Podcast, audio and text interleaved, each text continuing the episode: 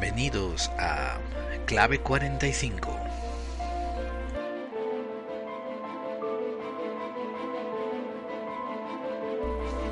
Buenos días, buenas tardes, buenas noches, ya que me están oyendo en diferido y esto es Clave 45. Les habla una semana más su guía de viaje, Geraldine. Hoy vamos a hacer este gran programa complementario al programa número 7 de las creencias religiosas en el misterio y donde vamos a tocar temas eh, de visiones, de ovnis, de apariciones fantasmales, eh, cosas muy inexplicables, pero que tienen una pátina esotérica, tienen un atavismo, un dejo de algo mistérico, ancestral y semi olvidado. Hoy vamos a hablar de demonios y más aún de daimones. Pues sí amigos, esto em, aquí en Clave 45 los programas todos están livianamente conectados, porque a final de cuentas nosotros creemos que el misterio está conectado. En programas futuros eh, vamos a enlazar eh, temas de eh, esoterismo con demonología también y daimonología. Si no han oído antes ese término daimones, pues estén atentos porque va a ser una apertura de ojos que les va a dejar con, el cerebro dado la vuelta. Eh, esto también va a servir como base para en el futuro a hacer un tema monográfico sobre, por ejemplo, la parte más ignota, la parte más ignorada sobre el rey Salomón, el famoso rey judío que la leyenda cuenta que era sabio como ningún otro. Pero, por ejemplo, ¿sabían ustedes que hay alguna publicación, algún libro que asegura que usó demonios capturados por su propia hechicería para construir el famoso templo? Bien, eso será todo en en futuros capítulos de Clave 45, donde las conspiraciones existen. Ahora pasamos a las vías de contacto porque nos encanta que nos escriban, nos encanta oír de ustedes y saber sus opiniones. Hoy de hecho vamos a leer algunas hacia el final del programa. Por si acaso son nuevos a nuestros podcasts, sepan que primero damos las vías de contacto, si hay alguna noticia la damos a continuación y después nos centramos en una sección llamada Buscando claves donde nos hacemos más o menos un monográfico sobre un tema en especial y entramos en profundidad sobre él.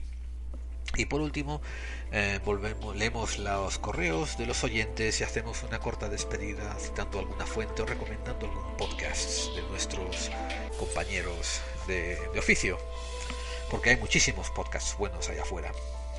Bien, las vías de contacto para que se pongan para que nos dejen saber sus opiniones es en el email es la clave 45 arroba mail.com repito la clave 45 arroba mail.com también tenemos una web la clave 45.wordpress.com estamos en Google Plus. Nos pueden encontrar por clave 45 arroba gmail.com y en Twitter en arroba la clave 45 también tenemos página de Facebook. Búsquenos por la clave 45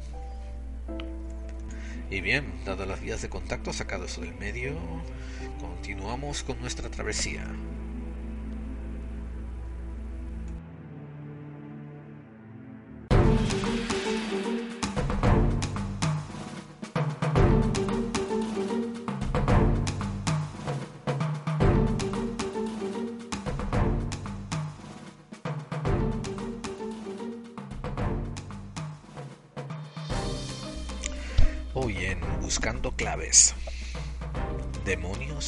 Daimones.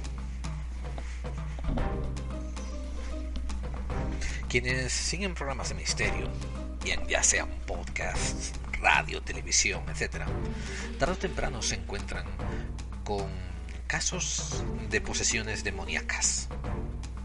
Uno puede tener un programa de la más seria, del más serio cariz, hablar de humanidades ancestrales, hablar de la, el eslabón perdido, hablar de criptozoología en términos eh, de biología, un montón de misterios, traer a los mejores físicos para ser entrevistados, pero tarde o temprano, eh, quizás en ese afán de encontrar ratings, o sea, subir los índices de audiencia, tarde o temprano se acaba tocando eh, el aspecto de la demonología o de las posesiones diabólicas. Ya sé que no son exactamente lo mismo, aunque están relacionadas. Em, ahora, lo que quiero traerles a colación es que cuando aparecen estos episodios así siempre de tintes más amarillistas y de, uy, qué bien, vamos a pasar miedo, como dirían los espectadores o la audiencia, se comete un error de omisión que a mí me pone nauseamente, vamos, me, revuelve las tripas, es nauseabundo ese, ese error. El típico etnocentrismo. Quizás en ese programa de misterio donde tratan de demonios, a mí lo que me parece el misterio más grande, el misterio de más alta índole, es como esos pseudo periodistas del misterio asumen que toda la audiencia ya sabe lo que es un demonio. Quizás no nos debería de asombrar tanto, quizás yo debiera de no frustrarme tanto con ellos, sabiendo que en la última década el periodismo ha tomado un vuelco hacia lo más amarillista posible volviéndose más bien en una tarea de entretenimiento y de cotilleo.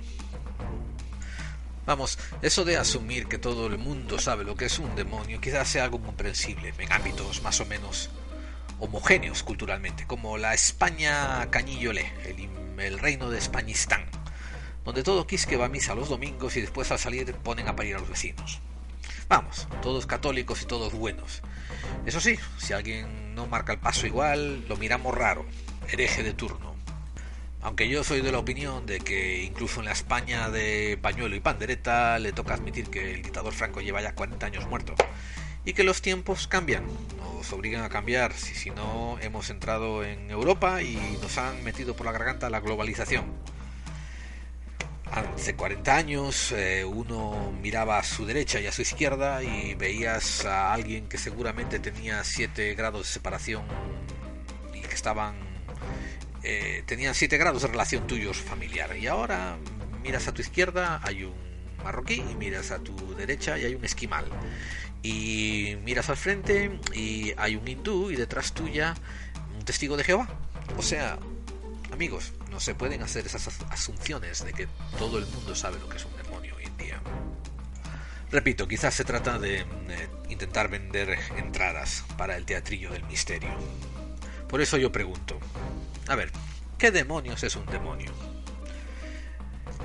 ¿De qué están hechos? ¿Por qué poseen a la gente? ¿Les gusta poseer más a una gente que a otras? ¿La gente puede poseer a ellos, a los demonios?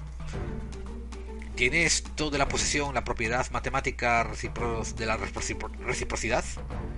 ¿En qué se diferencia de un político? ¿Eh? Eso sí que es importante. ¿Cuándo se jubilan?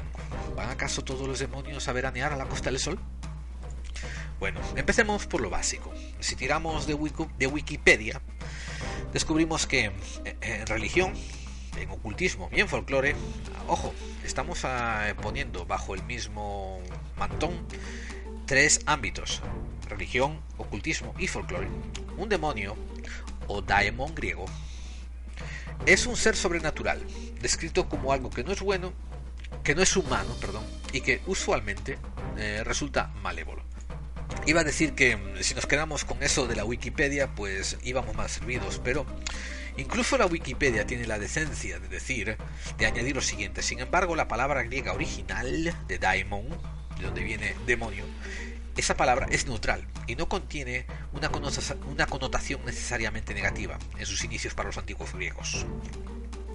Bien, lo que sigue después en la Wikipedia, si se saltan un par de párrafos, es que eh, quieren clarificar lo siguiente, que en las religiones del Oriente cercano, así como en las derivadas de las tradiciones abrahamánicas, de Abraham, incluyendo la, la demonología medieval cristiana, un demonio es considerado un espíritu impuro, y ahora se enfoca más en la definición cristiana, o más bien diría católico apostólico romana, diciendo que ese espíritu impuro puede causar una posesión demoníaca y puede ser expulsado por el ritual del exorcismo. Bien amigos, un poco el problema de esta definición es que es un poquito el de la pescadilla que se muerde la cola. Eh, porque al final eh, nos dice que es un espíritu impuro y uno vuelve a preguntarse, ¿qué es un espíritu? ¿Cuánto cuesta? ¿A qué saben? Eh, ¿Cómo huelen sus pedos? ¿Van al baño y se sientan o se quedan de pie? Etcétera, etcétera, etcétera, etcétera. Entonces yo voy a asumir un papel un poco reduccionista y voy a decirles que, para que nos entendamos todos, según muchas, muchas, muchas tradiciones religiosas, existen entidades incorpóreas con inteligencia, aunque algunas sin ella, pero la mayoría con inteligencia, que no se adhieren a las leyes físicas que nosotros los humanos seguimos y que pueden ejercer influencia directa o indirecta sobre los humanos. Pueden ser vistos o no vistos.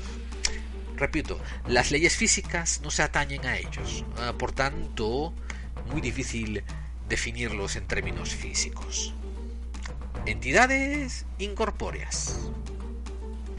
En el cristianismo, ah, porque los datos de censo indican que España y muchos países de Latinoamérica eh, son países cristianos, perdón, de mayoría que profesa la religión cristiana y también dentro de esa mayoría cristiana la mayoría son católicos. Bien, pues en el cristianismo los demonios mm, son considerados eh, por el populacho, o sea, por la gente andar a pie, ustedes y yo, como ángeles caídos. Y después se crea una rama entera del estudio de estos seres, de estos ángeles caídos. Em, o sea, vamos a recapitular, porque esto, de la manera que yo lo quiero abordar, se hace un poco complejo. Eh, espíritus, entidades incorpóreas para definir espíritus. Y ahora, como entidad incorpórea le damos connotación de ángeles caídos. Si ustedes saben un poco de cristianismo, que tengo que asumir que sí, ángeles son unos seres también incorpóreos, más puros, creados por Dios. Esto es en la tradición cristiana, para servirle a Él como sus obreros, como sus ovejitas, abejitas obreras. Y tiene muchas diferentes categorías de trabajos para ellos y existen muchos tipos de ángeles.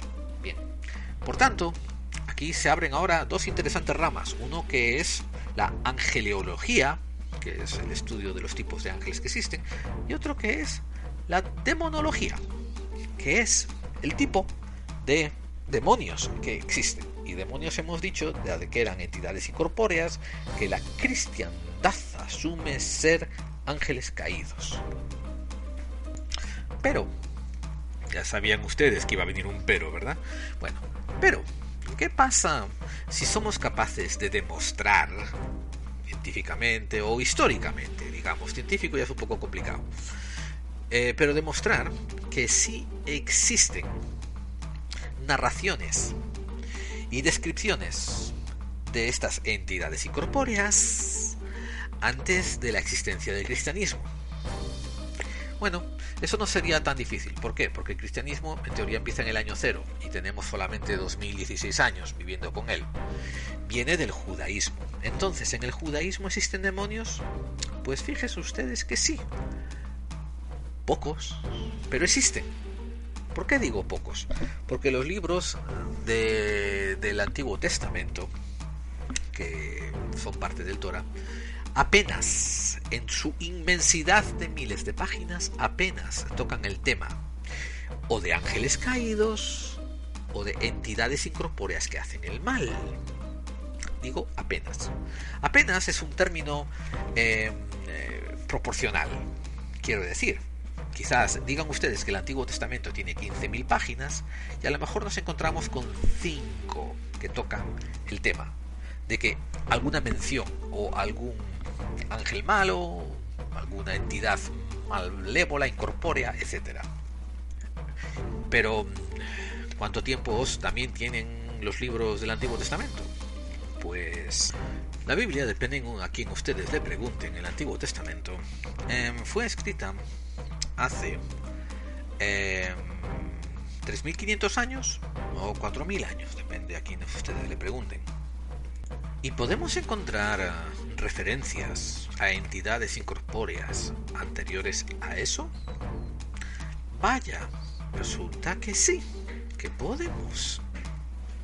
Aunque voy a hacer un inciso y aclarar de que ahora yo cuando tiro de Wikipedia me encuentro que los escritos más antiguos del Antiguo Testamento parece ser que se refieren solamente al siglo 8 antes de Cristo. Repito, hay gente de mucha fe que dice que tiene 1500 años. Bueno, en fin, hay otro programa por ahí pendiente donde vamos a hablar sobre las eh, incongruencias eh, de la Biblia desde el punto de vista cronológico y después desde el punto de vista de su contenido. Así que no vamos a entrar tanto en ello aquí y ahora. Los cristianos, mm, los seguidores de Jesús, eventualmente adoptan la Iglesia Católica Apostólica Romana y en ella, en la Iglesia Católica Apostólica Romana, se enfocan muchísimo en la figura de la contraposición, de un Dios benévolo que tiene que actuar en contra de una entidad sobrenatural maléfica que eventualmente pasa a recibir el nombre de el diablo, Satanás, etcétera, etcétera. El ángel caído, bueno, hay otro podcast para esos, para el demonio. Eh, y también el demonio, y también el demonio, muy curiosamente. Eh, el islamismo, que surge después del cristianismo, también adopta la figura de Satán y lo eventualmente lo llama Shaitan o también lo llaman Iblis y le dan este atributo de entidad incorpórea que está más allá de las leyes físicas de los hombres. Por tanto, a veces se puede hacer corpóreo, otras veces no, etc.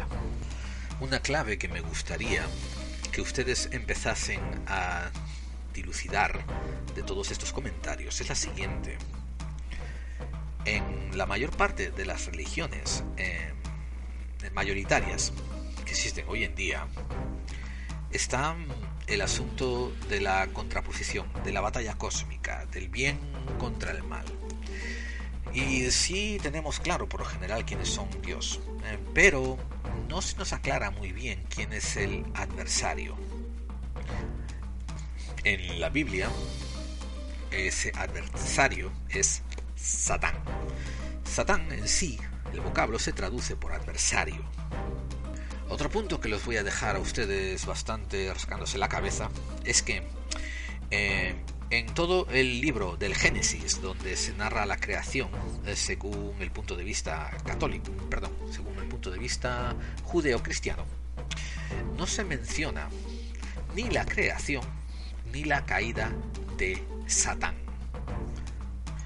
Por el contrario, tienes que recurrir a los libros de Ezequiel. Ezequiel 28 concretamente y Isaías, 14. Los escribí para que ustedes si quieren mirarlo los encuentren. Para encontrar unos pequeños versos que le dan a usted una pista sobre por dónde empezar a mirar la figura de este adversario.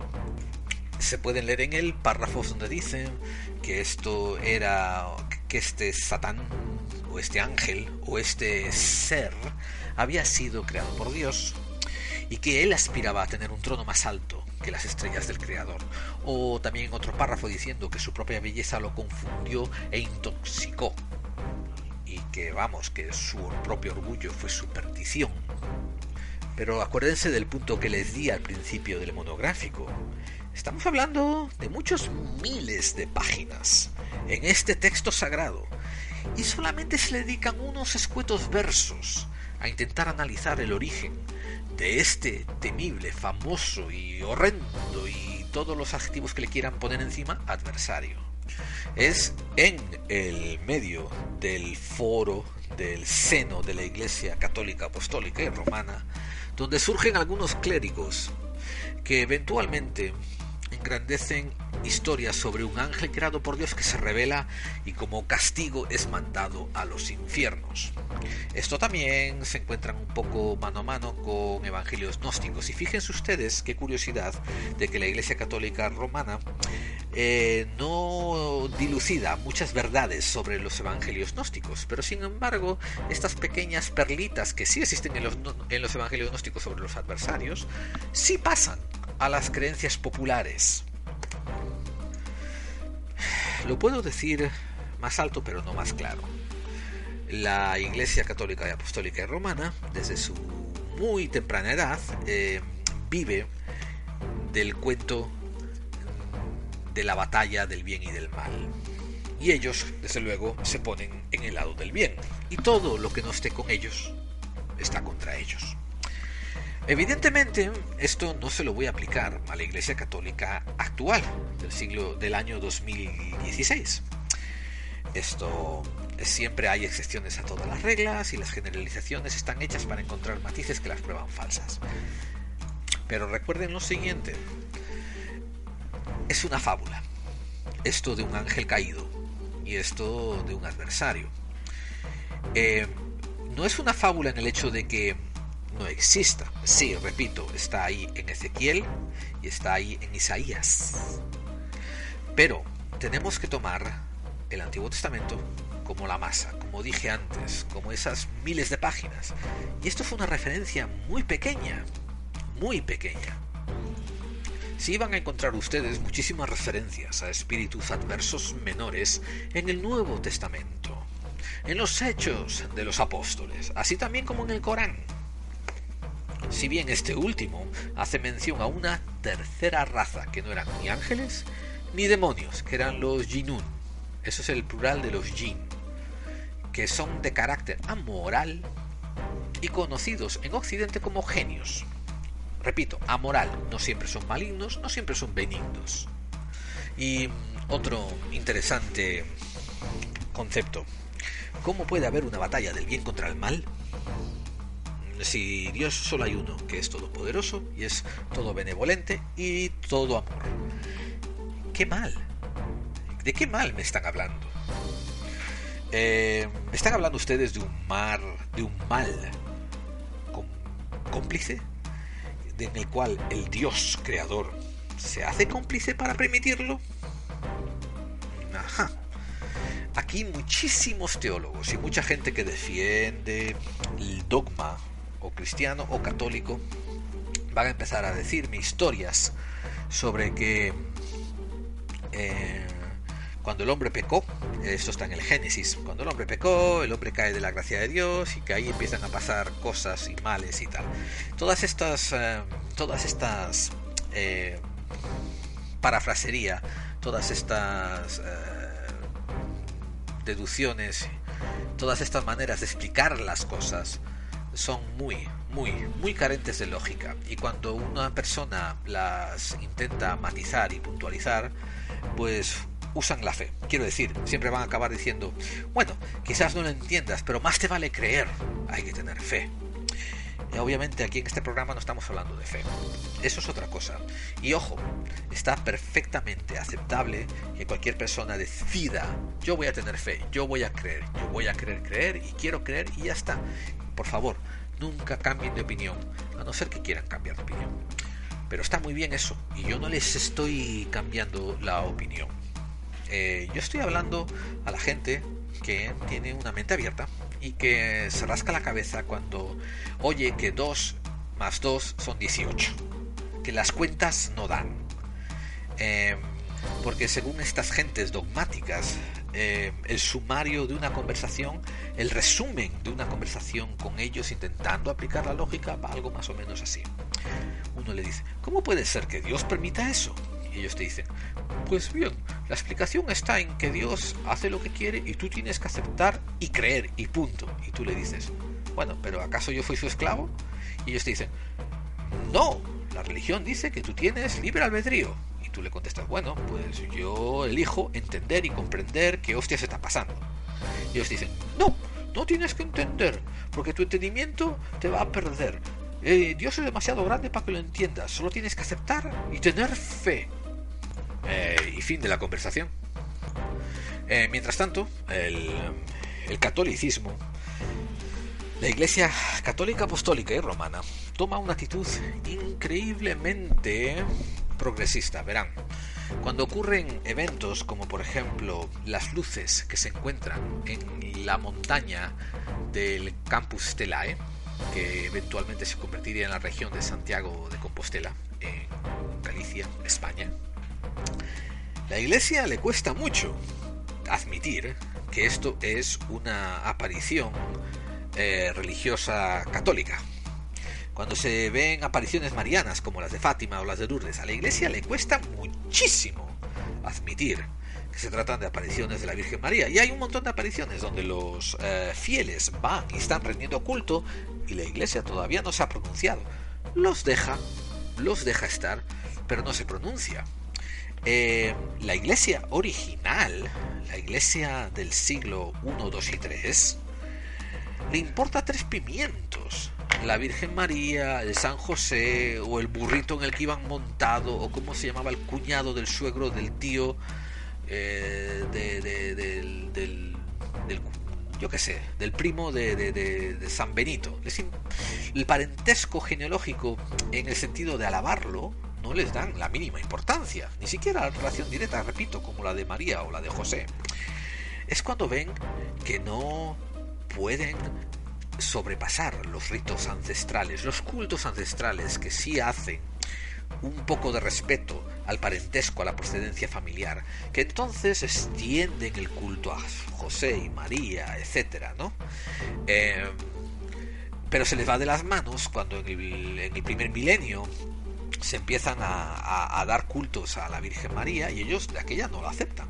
El culto a la Virgen María tarda muchísimo tiempo en ser aceptado por la Iglesia y tal es que hasta hoy en día son muy reticentes en aceptarlo porque en teoría y la Virgen María el único eh, propósito que tiene es estar sin, eh, sin tener sexo con un hombre para que sea virgen y después nazca la simiente de Dios de ahí de una recipiente virgen y ahí se acabó después le aparece a la cuando lo van a crucificar le aparece a la allí al final de la película. Esto, esto según la Iglesia Católica, ¿no? La función. Pero eh, ellos se dan cuenta, la Iglesia Católica se da cuenta de que los fieles eh, siguen con los santos. Otra cosa que los que la Iglesia Católica, siendo de origen judía, no tenían, no tenían, eh, no tenían culto a los santos. Los santos vienen como una, una un sucedáneo de las antiguas religiones politeístas, donde había dioses para cada cosa.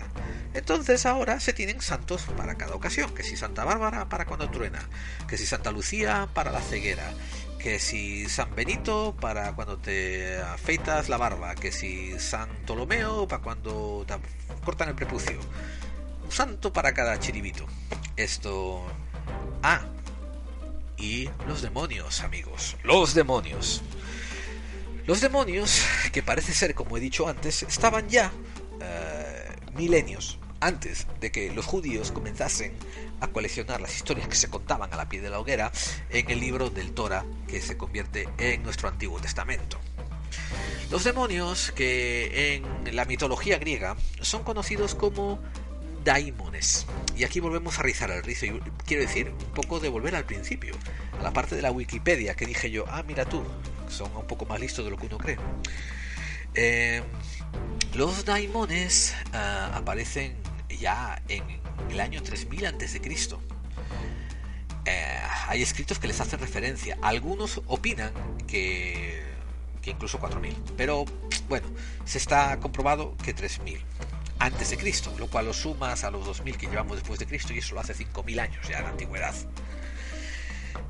Estos daimones eran sirvientes de los dioses y tenían poderes espirituales.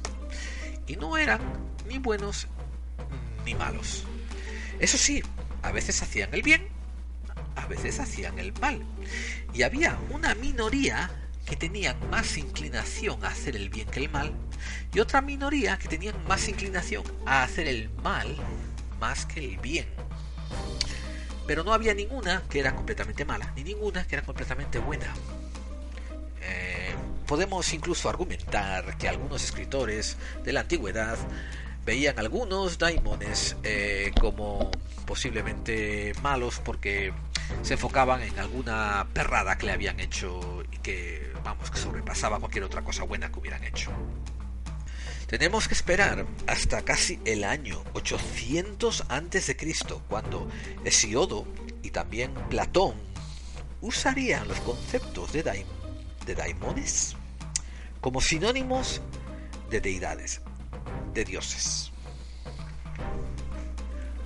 Pero los griegos eh, no terminan ahí, siempre están modificando sus conceptos eh, filosóficos. 300 años más tarde, en el 500 a.C., se usa lo daimónico en diferentes escritos filosóficos para referirse al psique o al alma humana.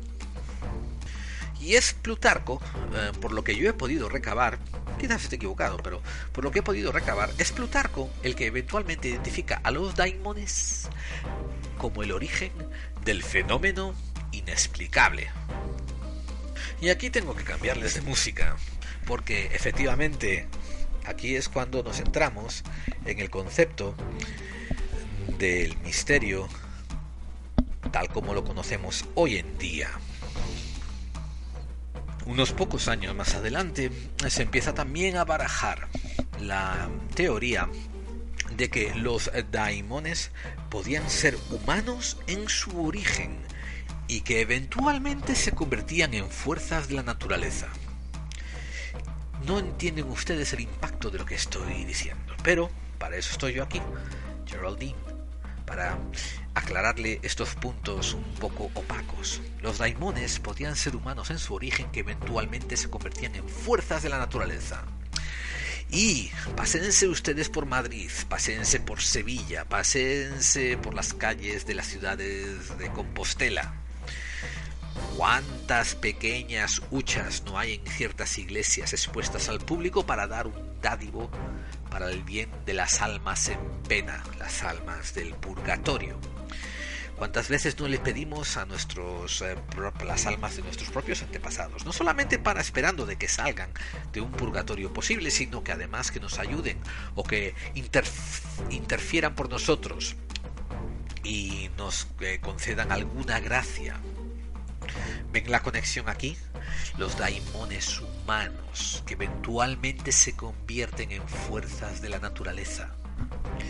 Amigos, es triste admitirlo, pero en eh, los libros que le damos eh, de los judíos para nuestra religión de Iglesia Católica, Apostólica y Romana, no se habla nada, no se habla nada de pedir por las armas del purgatorio, no se habla nada de pedir por, por nuestros antepasados, no se habla nada de almas de otros, ni tampoco de la influencia de almas de otros sobre nosotros.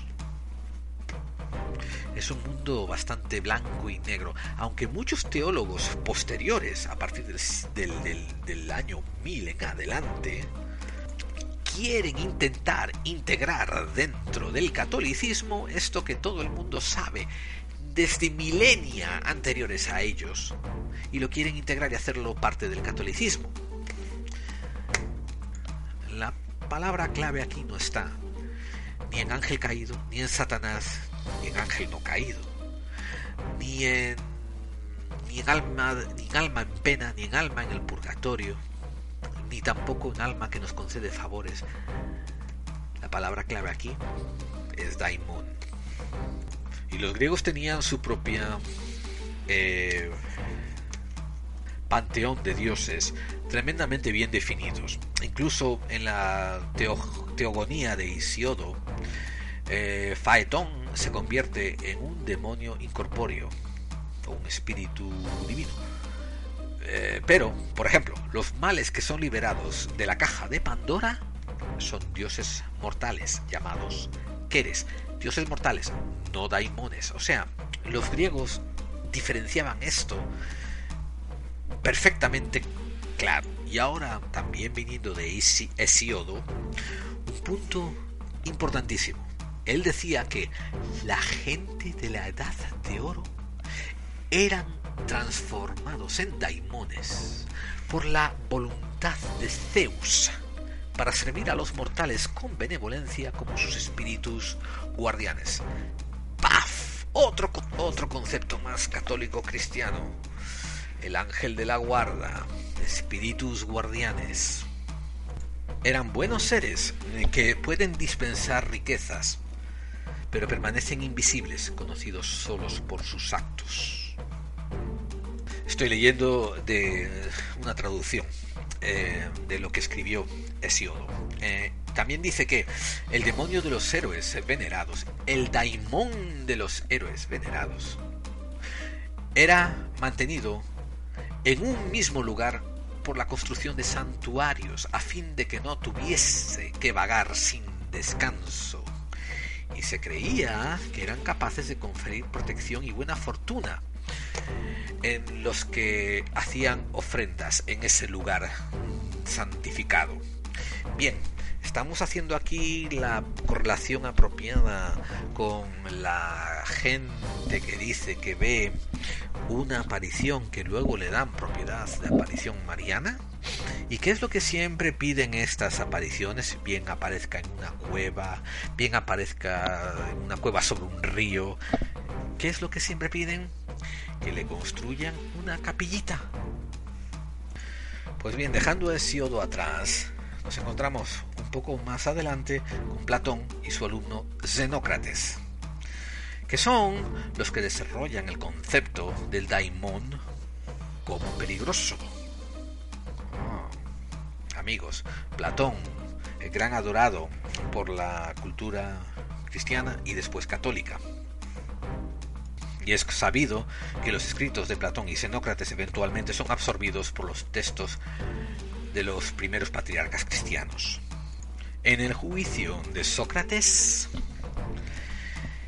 hay muchos excertos del libro escrito sobre el juicio de Sócrates, donde Sócrates hace referencias a su espíritu personal, a su daimon, aunque afirma él explícitamente que nunca se le había impuesto, que su daimon nunca había impuesto su voluntad sobre él, sino que le advertía sobre varios acontecimientos posibles.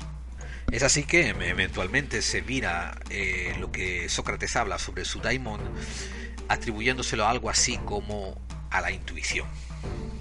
En otro libro llamado El Simposio de Platón, eh, la sacerdotisa eh, Diotima le enseña a Sócrates que el amor no es un dios, sino más bien era un gran daimon. Y ella explica que todo lo que viene de los daimones siempre está entre lo divino y lo mortal. ¿Y qué hacemos nosotros? ¿Qué hacemos nosotros que llegamos después con nuestra mentalidad del siglo XXI? Con nuestros iPads, nuestros Androids, nuestros iPhones, nuestros tablets, nuestros laptops, en fin. ¿Qué hacemos nosotros, sujetos a la tecnología, eh, tan adheridos a bueno, verán. Iba a decir que somos tan adheridos a un pragmatismo eh, que casi nos hace ciegos, pero no es así. Nos enseñaron, nos inculcaron un pragmatismo que es casi venenoso. Porque, por ejemplo, está muy bien decirle, por ejemplo, a una persona, eh, no comas carne o no comas tanta carne, porque comer solo carne no es bueno para tu salud. Pero dejar que la otra persona entienda, no debes de comer nunca carne, en vez de decirle no comas solo carne, eso ya es hacerle flaco favor a esa persona. Y esa persona eventualmente puede encontrar problemas de salud por hacer un cambio tan drástico de dieta, yéndose más allá de lo que le es natural a sí mismo. Aquí algunos vegetarianos y algunos veganos empezarán a discutir que si el estado natural del hombre es comer yuyos, comer plantas y comer arbozos y tal, o no. Eh, pero el punto que quiero decir es que no tenemos que irnos al otro extremo, que es lo que nos han dejado hacer. Nos han dejado hacer con el sistema educativo que nos han impuesto desde el siglo XX, desde el siglo XIX técnicamente. Y básicamente si no lo veo, no lo creo. Eh, lo cual, eh, bien, es interesante concepto para aplicar en algunos momentos.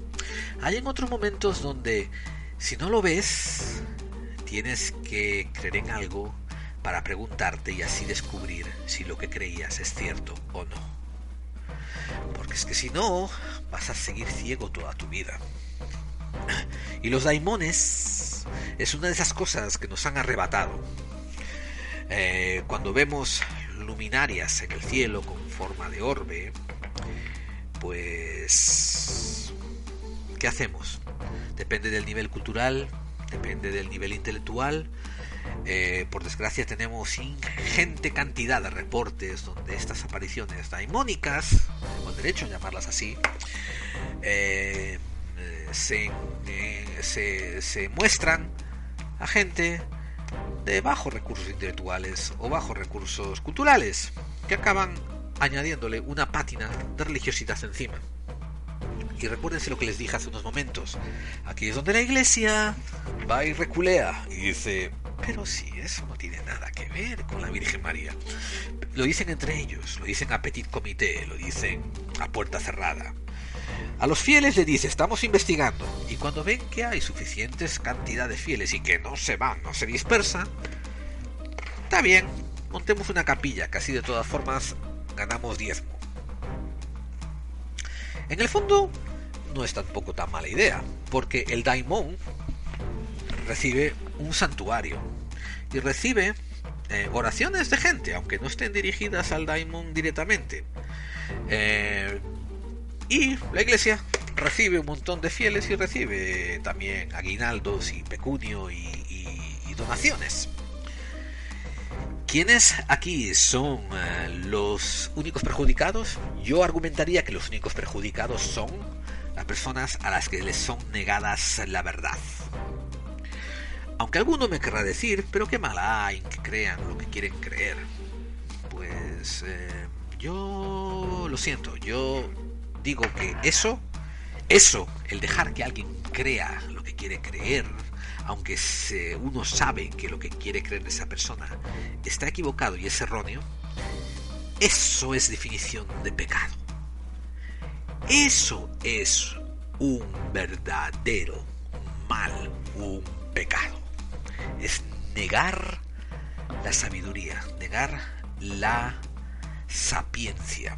Porque a final de cuentas, ¿eh? ustedes que si quieren argumentar cosas de la Biblia, volveremos a el Génesis, donde se dice que un tentador se acercó a la primera mujer llamada Eva y le ofreció a comer del fruto del árbol del conocimiento y ojo, en este trozo del Génesis no se dice ni que le mintiese, ni tampoco se dice que, que ese conocimiento fuese irreal. Lo único que se dice es que fue en contra de las indicaciones de aquel creador.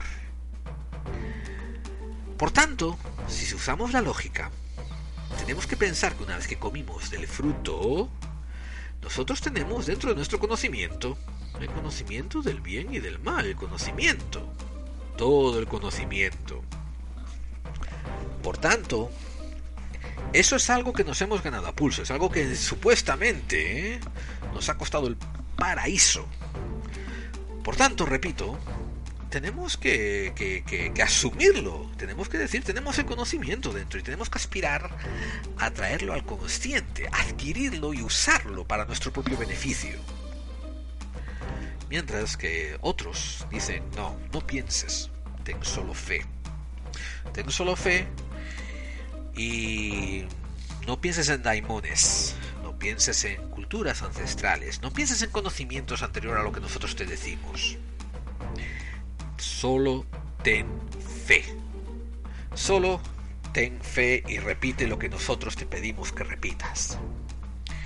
Y mientras tanto, las cuevas, las montañas yacen ahí esperando por nosotros a que nos acerquemos y que recuperemos nuestro legado, aquello por lo que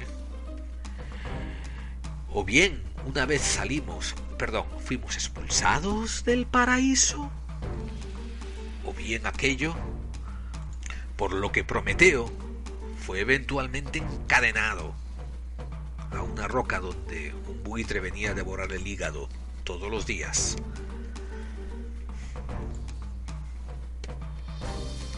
Sí amigos, el conocimiento adquiere muchas formas, muchos matices. ¿Y sabes lo que les digo yo? Que el misterio, el misterio es leer más allá de las cosas ocultas y salir más iluminados, mejores personas, con conocimiento más amplio que cuando nos habíamos enfrentado al misterio. Y para eso los daimones nos pueden ayudar.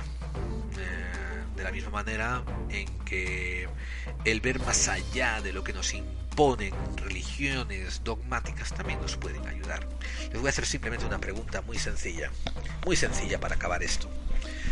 ¿Ustedes qué prefieren? ¿Qué prefieren? ¿Qué camino prefieren tomar? ¿Prefieren tomar un camino de descubrir por ustedes verdades que cobran sentido y que les expanden el alma? ¿O prefieren, por el contrario, seguir repitiendo la el mismo sinsentido que le imponen los dirigentes de una religión, diciéndoles que no tienen que entender nada, que solamente tienen que tener fe y creer que eso basta? ¿Cuál es el camino más fácil y cuál es el más difícil?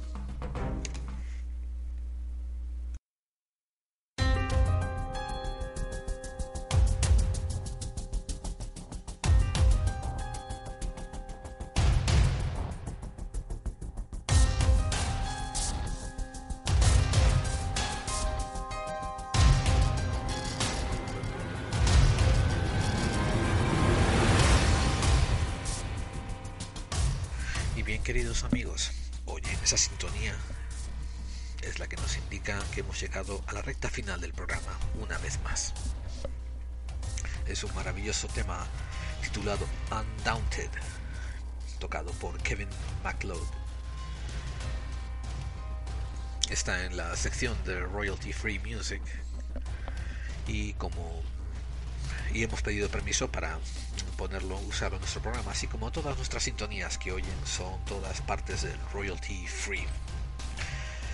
Siendo este un programa eh, que no tenía ánimos de lucro, aún así quisimos hacer un poco de promoción a autores que contribuyen también sin ánimo de lucro.